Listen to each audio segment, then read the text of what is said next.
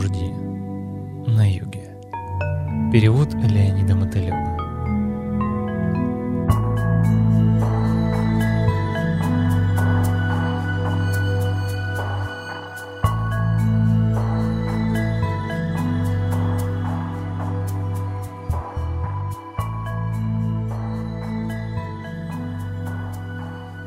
День, когда младший упал, начался так же, как и любой другой день. Взрыв тепла, разбегающегося воздушными волнами, трубный голос солнца, неостановимый прибой транспорта, молитвенное пение вдалеке, дешевая киношная музыка этажом ниже, громкий танцевальный номер с трясением бедрами по телевизору у соседа, детский плач, материнский окрик, хохот по неизвестной причине, алые плевки, велосипеды, свежезаплетенные косички школьниц, запах крепкого сладкого кофе, зеленое крыло, мелькнувшее на дереве. Старший и младший, два глубоких старика. Открыли глаза в своих спальнях на пятом этаже дома цветом морской волны в тенистом переулке почти у самого пляжа Эллиотс-Бич, куда вечером, как всегда, придет молодежь для своих молодых ритуалов. И недалеко от рыбацкой деревушки, где у жителей нет времени для подобных вольностей. Бедняки — пуритане, что днем, что ночью. А у стариков у них свои ритуалы, для которых не нужно ждать вечера.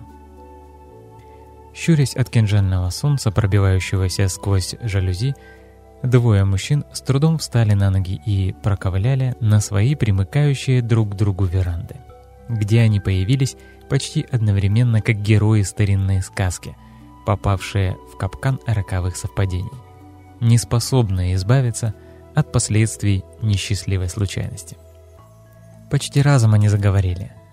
Произнесенные слова не были новыми – то были ритуальные речи, дань почтения новому дню в музыкальном формате фраза-ответ, похожие на ритмические диалоги или дуэли виртуозов карнатической музыки во время ежегодных декабрьских фестивалей. «Радуйся тому, что мы южане», — сказал младший, потягиваясь и зевая. «Южные люди, живем на юге нашего города, на юге страны, на юге континента. Хвала небесам, мы теплые, медлительные, чувственные ребята. Не то что эти холодные северные рыбы. Старший почесал сначала живот, потом загривок, не применул возразить. «Во-первых, — сказал он, — юг — это фикция, существующая только потому, что не все на нее согласились. Допустим, Землю представляли бы не так, а наоборот. Тогда бы мы были северяне. Вселенная не понимает верха и низа, и собака не понимает. Для собаки нет ни юга, ни севера. В этом смысле стороны света похожи на деньги, которые имеют цену только потому, что люди так условились. А во-вторых, с чего ты взял, что он теплый?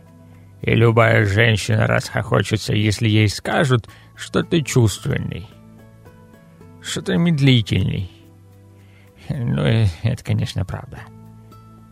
Вот такие у них были отношения. И они нападали друг на друга, как борцы старых времен. Борцы, у которых левые щиколотки связаны одной веревкой. Этой веревкой было их имя.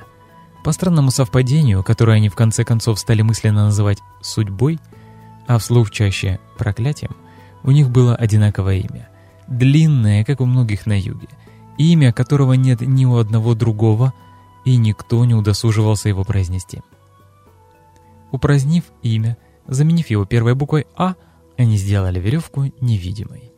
Но это не значило, что ее не было. Они подходили друг к другу и кое-чем иным. Высоким голосом, средним ростом, жилистым телосложением, близорукостью и тем, что почти всю жизнь, прогордившись здоровыми зубами, оба капитулировали перед унизительной неизбежностью протезирования. Но именно это неиспользуемое имя, симметричное «А», имя, которое не должно звучать, соединило их, как сиамских близнецов, на десятилетия. Дни рождения у стариков были разные. Один опередил другого на 17 дней. Отсюда, видимо, и произошли старший и младший.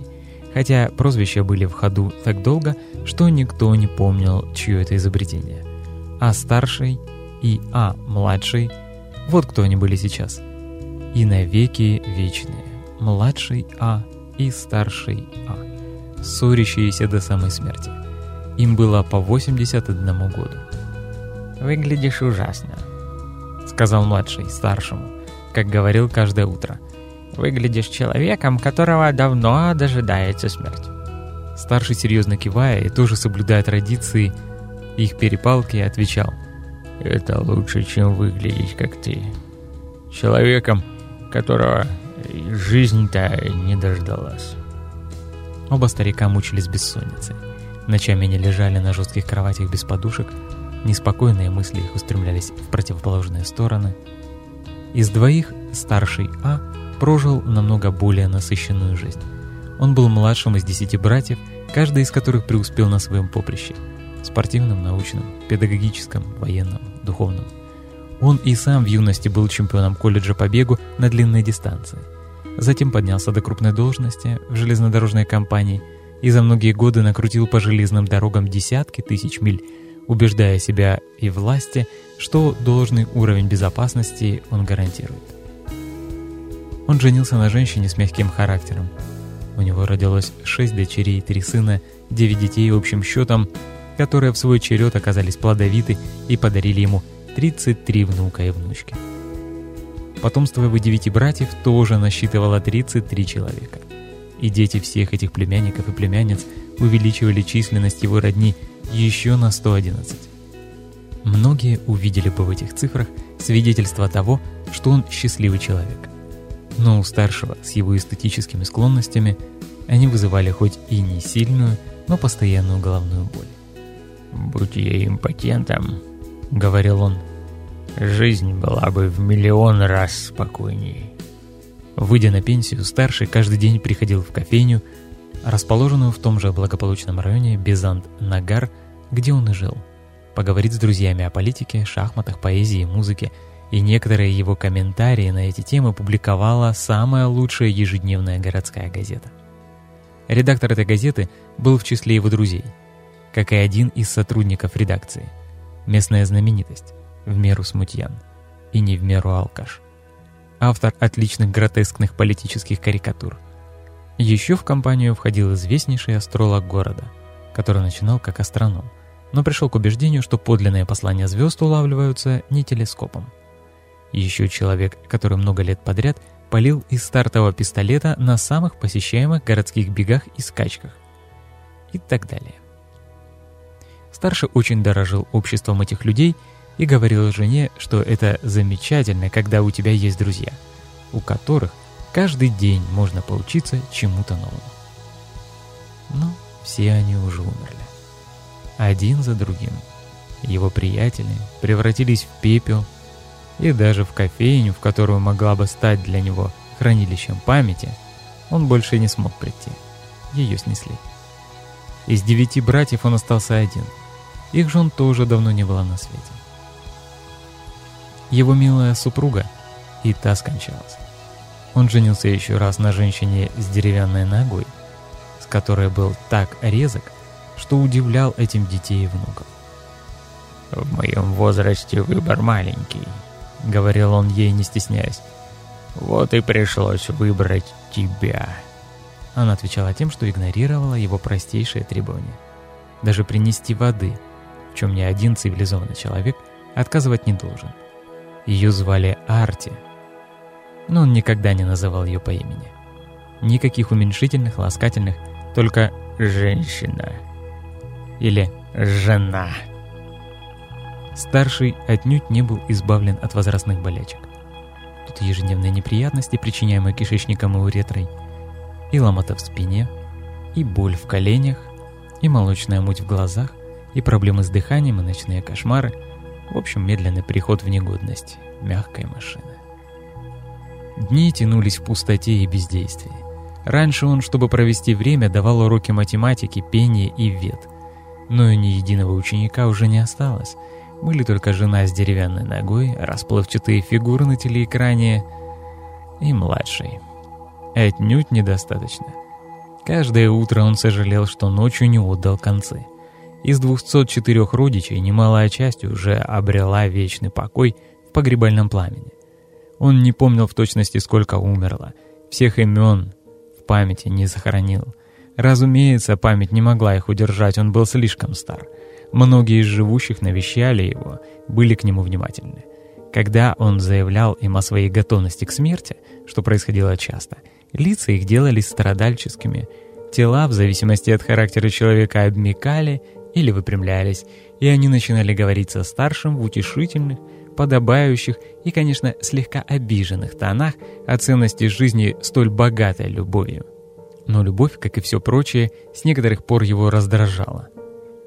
Его семья, думалось ему, это гудящее облако москитов, и вся их любовь сплошные укусы и зуд укусов. Вот бы изобрели против них такую спираль.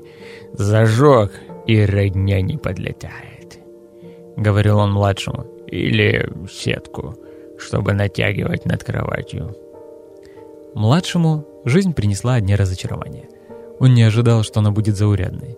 Он рос у любящих родителей, которые внушили ему ощущение личной судьбы и предназначения, но на поверку он оказался посредственностью, обреченный из-за скромных успехов в учебе на бумажную работу в городском совете по водоснабжению. Все его дерзкие мечты об автомобильных поездках, железнодорожных путешествиях, полетах по воздуху и, может быть, даже в космос давно ушли в прошлое. Несчастным человеком, однако, он не был. Личность менее оптимистичная, обнаружив, что страдает неизлечимой болезнью – посредственностью, в конец скукожилась бы. А он нет. Он по-прежнему смотрел на мир ясными глазами, с открытой улыбкой. Правда, при всем его энтузиазме, при всем приятии жизни, в нем все же чувствовался некоторый дефицит энергии. Младший не бегал, а ходил. И ходил медленно, даже в минувшие юные годы. Он терпеть не мог физических упражнений и посмеивался над теми, кто ими занимался. Не питал интереса ни к политике, ни к всепроникающей культуре кино и киномузыки. Во всех значимых отношениях он предпочел не участвовать в параде жизни. Он не женился. Великие события 80-летий прошли, не вызвав у него желания поспособствовать чему-либо. Стоя в стороне, он смотрел, как рушится империя, рождается нация, воздерживался от того, чтобы выразить свое мнение. Он был кабинетным человеком. Поддержание на должном уровне муниципальной водопроводной системы – вот что было для него достаточной жизненной задачей. Тем не менее, сейчас он производил полное впечатление человека, которому жизнь все еще приносит радость. Он был в семье единственным ребенком, поэтому у него практически не осталось родней, чтобы заботиться о нем в его преклонные годы. Огромная семья старшего давно уже взяла его под опеку. Ему приносили еду, готовили завтрак, помогали в быту. Иногда родственники, приходившие к старшему, в немыслимых количествах, поднимали вопрос о перегородке между квартирами. Да не убрать ли ее, чтобы два старика могли общаться более свободно. Но в этом отношении младший и старший были единодушны. «Нет», — говорил младший, — «только через мой труп», — добавлял старший. «Это в любом случае сделало бы затею бессмысленной», — подытоживал младший. Перегородка оставалась на месте. У младшего был еще один друг — Димило. Человек 20 годами моложе, был сослуживец по водопроводным делам. Демило вырос в другом месте, в Мумбаи, в легендарном городе, названном в честь богини Самки, в Убрс Прима ин Индис. И с ним надо было говорить по-английски. Когда Демило приходил к младшему — Старший дулся и сидел молча, хотя втайне гордился своим владением языком, который он называл первым в мире. Младший старался не показывать старшему, с каким нетерпением он ждал посещения Демело. Не столь престарелый гость весь бурлил от космополитического оживления, который младший находил вдохновляющим. Демело всегда являлся с историями, с гневным рассказом о несправедливостях, чинимых над жителями трущоб Мумбаи, с анекдотами о личностях, весело проводящих время в Уэйнсайд Inn, знаменитом мумбайском кафе в районе Калакхота, «Черная лошадь», который был назван так из-за давно демонтированной конной статуи. Димело влюблялся в кинозвезд Болливуда, на расстоянии, конечно, и сообщал кровавые подробности убийств, совершенных гуляющими пока что на свободе маньяками в мумбайском районе Трамбей. «Злодей до сих пор не пойман!» — восклицал он жизнерадостно. Речь его была пересыпана чудесными названиями — Ворли, Бандра, Хорнби, Веллард, Бричкенди, Пелли Хилл, звучавшими куда более экзотично и фешенебельно, чем прозаические названия мест, привычных младшему – Безант-Нагар, Адьяр Амайлапур. Самая душераздирающая мумбайская история, которую рассказал Демило, была о великом поэте, жителе этого города, страдающем болезнью Альцгеймера. Поэт по-прежнему каждый день ходил в свой маленький заваленный журналами офис, но теперь он не понимал, зачем туда ходит. Его ноги знали маршрут, так что он являлся, садился, смотрел в пространство до тех пор, пока не наставало время возвращаться домой. И тогда ноги сами несли его в убогое жилище – через вечерние толпы поблизости от вокзала, Чорчгейт, мимо продавцов жасмина, мимо промышляющих малолетних воришек, мимо ревущих автобусов компании BST, мимо девиц на мотороллерах Веспа, мимо вынюхивающих съестное голодных псов. Когда Демило сидел у младшего и рассказывал, хозяин испытывал чувство, будто он живет совсем другой жизнью. Красочной, полной действия — он становился таким человеком, каким не был никогда, динамичным, увлекающимся, втянутым в мировые дела. Старший, видя, как горят глаза у младшего, всякий раз сердился. Однажды, когда Демило говорил о Мумбаи и его жителях с обычным для себя жаром и жестикуляцией, старший нарушил свое правило молчания. Резко спросил по-английски. «Почему ваше тело еще тут, хотя голова давно уже там?» Но Демило не стал обижаться. Он печально покачал головой. В родном городе у него уже не было точки опоры. Он возвращался в Мумбаи только в сновидениях и разговорах. «Я умру здесь», — ответил он старшему. «Здесь, на юге, среди таких кислых фруктов, как вы». Супруга старшего, женщина с деревянной ногой, все чаще наполняла квартиру своими родственниками. Так она мстила мужу за его нелюбовь. Она тоже происходила из большой семьи, исчисляющейся сотнями, и теперь принялась целенаправленно приглашать молодую родню, внучатых племянников, племянниц с женами, мужьями и в особенности с детишками. Присутствие в маленькой квартирке большого количества грудничков, годовалых шустрых девочек с косичками и медлительных упитанных мальчиков льстило ее матриархальным амбициям. И вдобавок это было так кстати – потому что выводила старшего из себя. Больше всего бесили его младенцы. Они гремели своими погремушками, агукали свою агу-агу, кричали свое уа-уа, они спали. И тогда старший должен был вести себя тихо-тихо, потом просыпались, и он не мог слышать своих собственных мыслей. Они еле испражнялись, их рвало, и кишечно-рвотный запах оставался в квартире даже после их отъезда. Смешанный с запахом талька, которому старший питал еще большее отвращение. «В конце жизни...» — жаловался он младшему, у которого часто спасался от визгливых орд своей и Жониной кровной родни. «Своим отвратительным, кажется, самым отвратительным, кажется, запах — ее милого начала. Нагрудничков, ленточек, нагретого молочка в бутылочках и распускающих вонь присыпанных тальком задиков.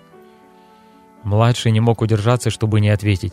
«Скоро ты станешь беспомощным.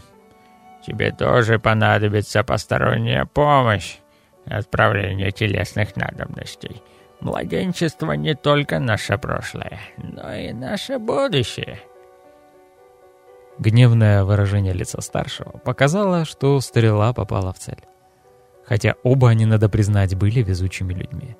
Они не страдали ни полной слепотой, ни абсолютной глухотой и, в отличие от поэта из Мумбаи, не лишились разума. Пищу они, конечно, ели мягкую, легко перевариваемую, но все же это не был стариковский слизистый супчик — Вдобавок они были более или менее ходячие, могли раз в неделю медленно спустившись по лестнице на улицу, добрести, опираясь на палки и часто останавливаясь до местной почты, чтобы получить по извещению пенсии. Необходимости в этом не было.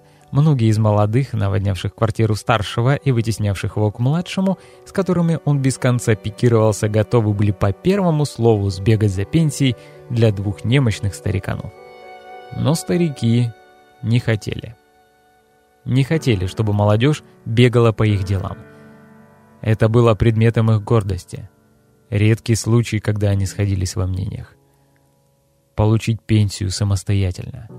Отправиться на своих двоих туда, где отделенный металлической решеткой сидит почтовый работник, готов выдать еженедельное вознаграждение за многолетнюю службу. «Видишь, по глазам. Он нас уважает?» — спрашивал старший младшего. Но тот помалкивал ибо то, что он видел за решеткой, скорее смахивало на скуку или презрение. Для старшего поход за пенсией был актом, подтверждающим его заслуги. Сколь бы ни была мала недельная сумма, она означала благодарность общества за труды его жизни. А для младшего этот поход был актом вызова. «Я для вас что, пустое место?» — сказал он однажды в лицо человеку за решеткой. «Деньги получил и проваливай». Но придет и ваша очередь стоять там, где я стою. Вот поймете тогда. Одна из немногих привилегий дряхлого возраста — возможность резать правду матку даже незнакомым людям. Никто не велит тебе заткнуться, и лишь немногим хватает духу ответить. Они думают, приходило порой в голову младшему, что нет смысла спорить с теми, кто вот-вот протянет ноги. Он понимал природу презрения в глазах почтового работника. Это было презрение жизни к смерти. В тот день, когда младший упал, они со старшим отправились на почту в обычное время, поздним утром. Год кончался. Местные христиане, включая Демело, только что отпраздновали Рождество своего Спасителя и приближение Нового года с обещанием будущего, и даже нескончаемого будущего, котором череда подобных праздников, разделенных годичными промежутками, тянется в самую вечность. Это беспокоило старшего – либо я умру в ближайшие пять дней, и никакого Нового года для меня не будет. Либо начнется год, в котором мне уж точно придет каюк.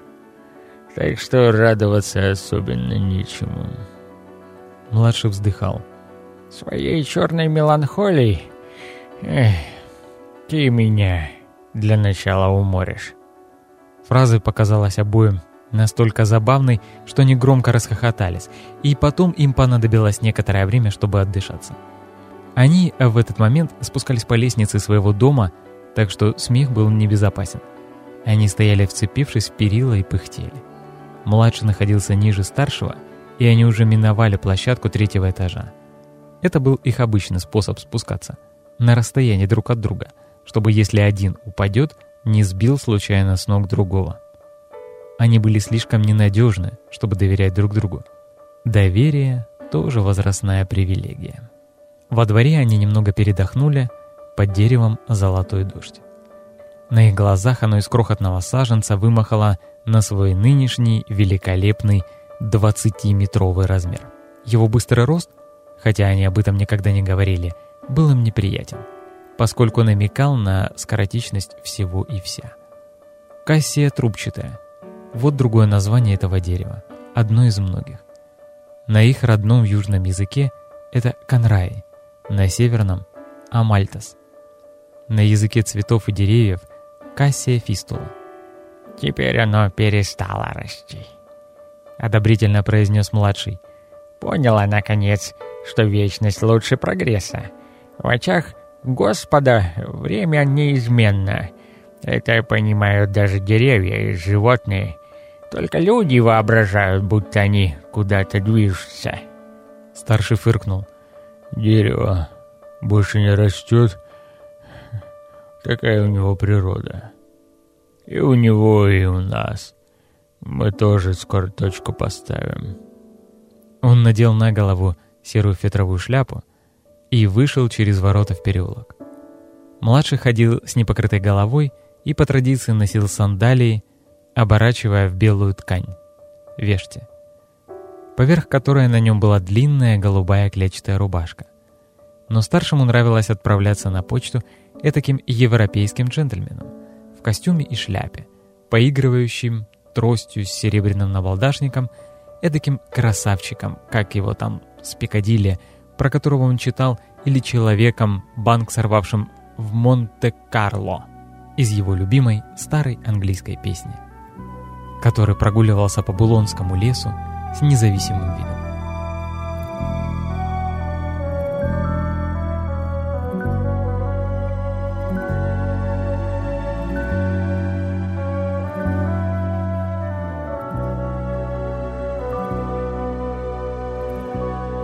Тенистый переулок выходил на яркую залитую солнцем улицу, где шум транспорта заглушал не столь громкую музыку моря. Берег всего в двух кварталах, но городу не было до этого дела. Младший и старший медленно повеляли мимо гомеопатической аптеки, мимо обычной аптеки, где медикаменты из категории «строго по рецепту» можно запросто купить, не беспокоя никакого врача, мимо магазина, торгующего орехами и красным перцем, очищенным маслом, импортным сыром, мимо книжного лотка на тротуаре, где нагло выставлены пиратские издания популярных книг. Ковыляли, смотрели на светофор, до которого еще было идти шагов сто. Там им предстояло пересечь трассу, где царило беззаконие, где сражались за пространство десятки видов транспорта. Затем поворот налево, еще шагов сто — и вот она почта. Молодому человеку пять минут туда-обратно, а двум старикам полчаса минимум в одну сторону. Солнце светило им в спину. Оба они, медленно подвигаясь вперед, глядели на свои тени, лежавшие на пыльном тротуаре бок о бок. «Точно любовники», — подумалось обоим. Но ни тот, ни другой, конечно, эту ласковую мысль не высказали. Слишком въелась в них привычка пикироваться и ворчать. Потом старший жалел, что промолчал. «Он был моей тенью», — сказал он женщине с деревянной ногой. «А я его. Две взаимные тени. Вот к чему мы свелись. Старики движутся через мир молодых, подобно теням. Их не видно, они не стоят внимания. Но тень видит другую тень понимает, что какая она есть, так и мы. Мы знали, позволю себе сказать, кто мы такие есть. А теперь я кто? Тень без тень? Тот, который меня знал, не знает теперь ничего. А потому я никому не известен. Что эта женщина, если не смерть? Нет, это не смерть. Смерть будет, когда ты перестанешь болтать, отвечала она. Когда все эти глупости перестанут сыпаться у тебя изо рта. Когда и сам твой рот сгорит в огне. Вот тогда это будет смерть. Это было самое длинное, что она сказала ему. Более чем за год. И он почувствовал, как же она его ненавидит. И как ей жаль, что упал младший а.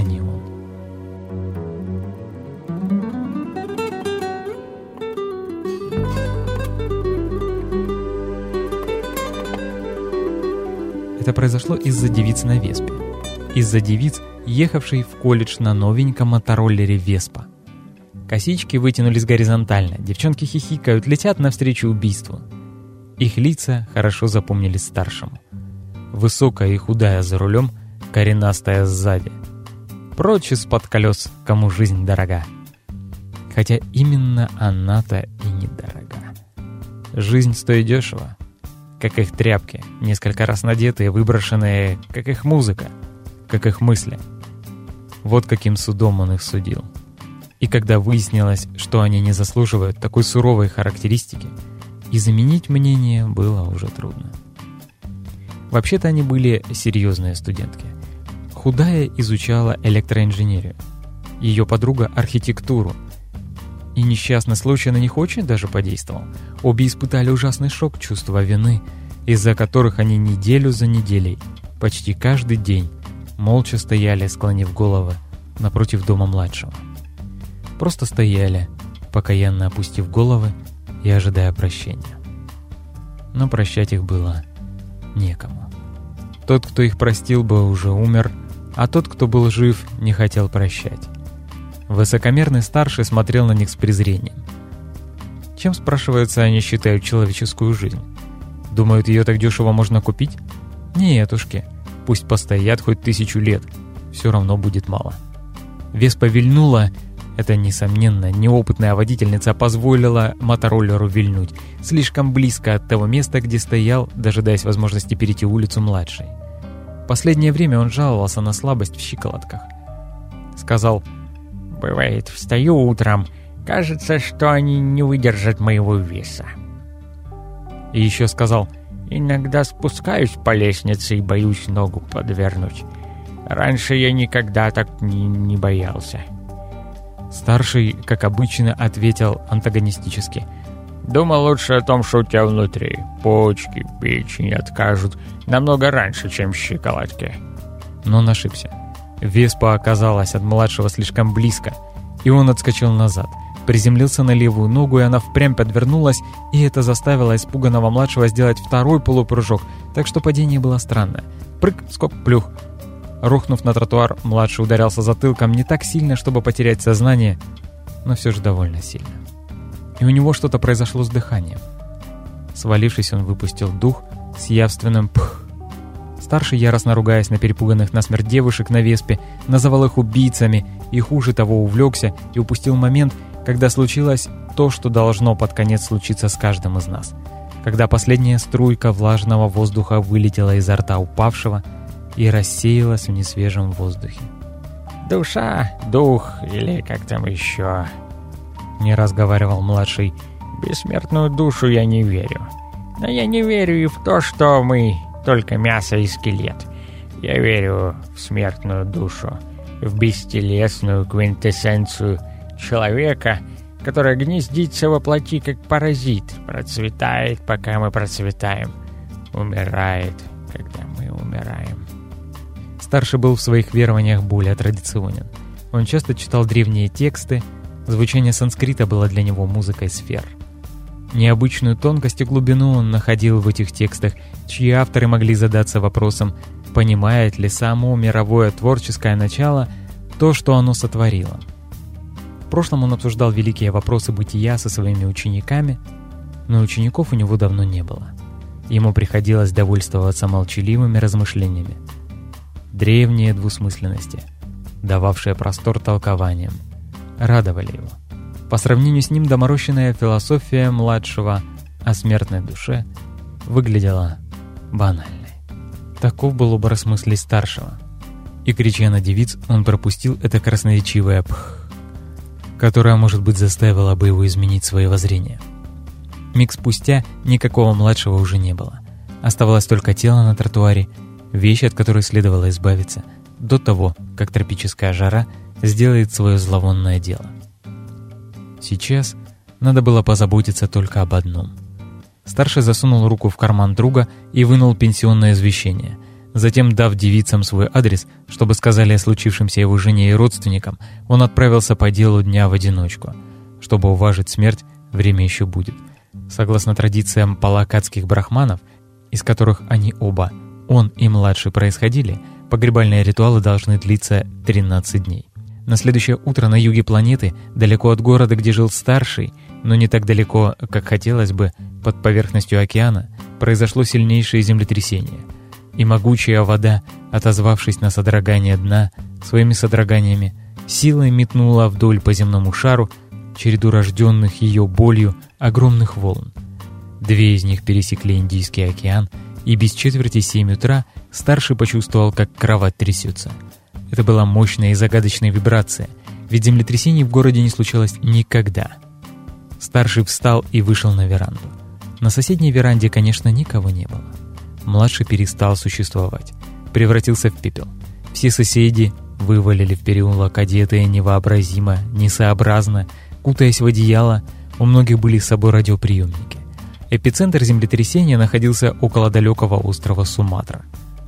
Дрожь прекратилась, люди стали заниматься обычными утренними делами. Через два часа с четвертью пришла первая гигантская волна. Прибрежные районы были опустошены. Элиос-Бич, Марина-Бич, дома на берегу моря, машины, мотороллеры, люди. В 10 утра море совершило второй набег. Число жертв быстро росло, унесенный морем, выброшены на берег – Найдены на отмелях, переломанные трупы были везде. До переулка, где жил старший, волны не докатились. Там все уцелели. кроме младшего. Можно считать удачей, что волны накатились на Элиус-Бич утром. Случись это ночью, романтичные юноши и девушки, которые смеялись, флиртовали под покровом темноты, тоже бы погибли. Так что молодые влюбленные остались живы. Зато близлежащая рыбацкая деревушка, она называлась Ночи Купам, перестала существовать. Береговой храм устоял, но хижины рыбаков, катамараны, многие из них самих были смыты водой – После того дня рыбаки, которые выжили, возненавидели море, отказались возвращаться к нему. Много дней потом на рынке трудно было купить рыбу. Старшему не нравилось японское слово, которым все называли «гибельные воды». Для него волны были смертью и только смертью. И это не нуждалось в другом имени. Смерть явилась в его город, явилась собирать дань, взяла младшего и многих других. Когда волны отхлынули – Повсюду вокруг него, как лес, выросли звуки, поступки, неизбежно возникающие после бедствия, хорошие дела добросердечных, дурные дела отчаявшихся, власть имущих, бессмысленная злоба людских толп. Он заблудился в этом лесу последствий, не видел ничего, кроме пустой соседней веранды, девушек с опущенными головами в переулке. Ему сказали, что Демело числился среди пропавших без вести. Значит, и Демило больше нет. Хотя, может быть, он не умер. Может быть, он просто отправился наконец домой, в свой легендарный Мумбай, на противоположное побережье страны. В город не северный и не южный, а промежуточный. В самый большой, самый чудесный, самый ужасный из подобных городов. В пограничный мегаполис, в межумочное пространство. Скорее всего. Однако, Демило утонул – и смерть, поглотив его тело, отказала ему в погребении приличествующим христианину образом.